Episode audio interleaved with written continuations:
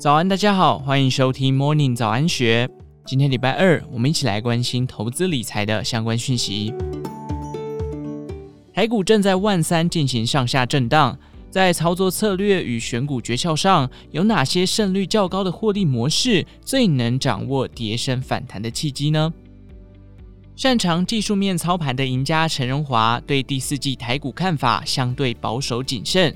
他认为，随着台美利差扩大，台币不论贬值或是升息，对台股的走势都不利。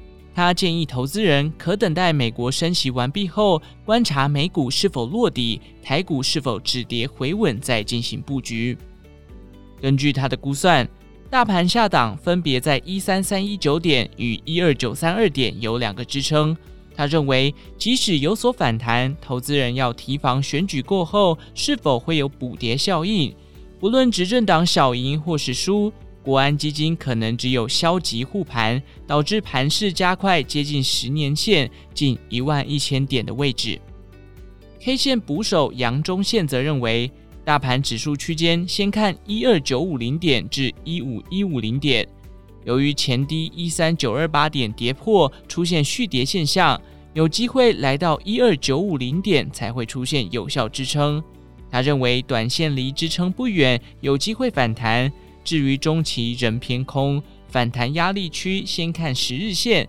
总之，第四季最好谨慎为宜。至于在选股上，杨忠宪建议保守投资人做多者，个股要迅速减码。积极投资人可以个股做空，而他从年初以来一直持有反向 ETF，这个部分会一直续报，不会增减部位。他建议，若空手投资人要伺机低阶投资标的，不妨可以从富邦纳斯达克反一、王品、和大、可成、美绿寻找低阶布局机会。陈荣华则认为，持续进入年底十二月时。大盘量缩有利投信及集团做账，其中他看好金融股中信金股价二十元以下的投资机会。至于三字头的台积电，才是他心目中长线持有的投资机会。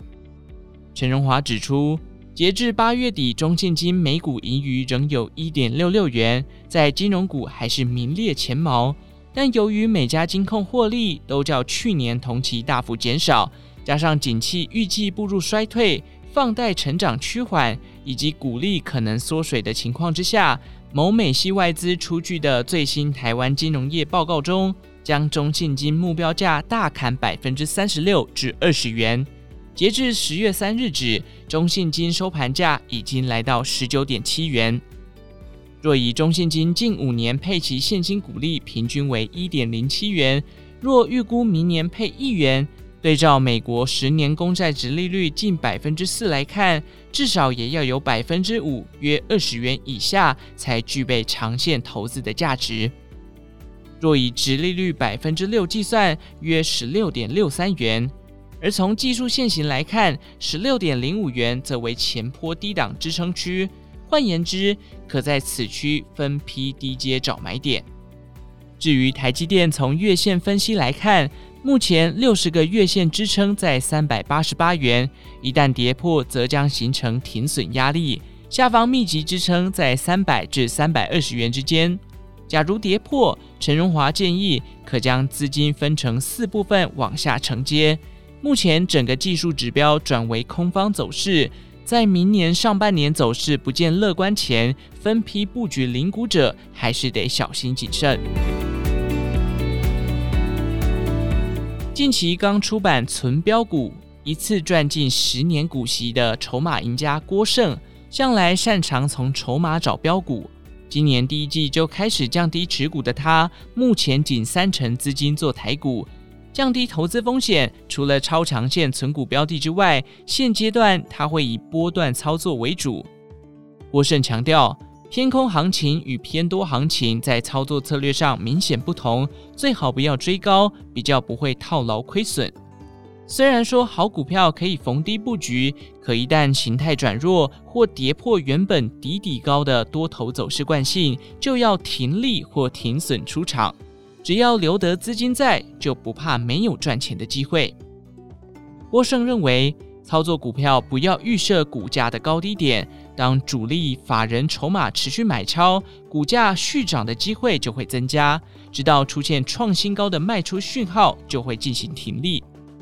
至于偏弱的股票，若主力法人筹码转卖为买，股价有机会止跌，在未出现主力筹码买进的底部讯号之前，不进行摸底。在建立股票池上，郭胜会挑具备产业趋势、利基成长与转机股的题材股。郭胜说：“若把选股看成打棒球，那么首选就是大联盟，也就是站上年线、底底高者；再来是小联盟，也就是叠升的好股票。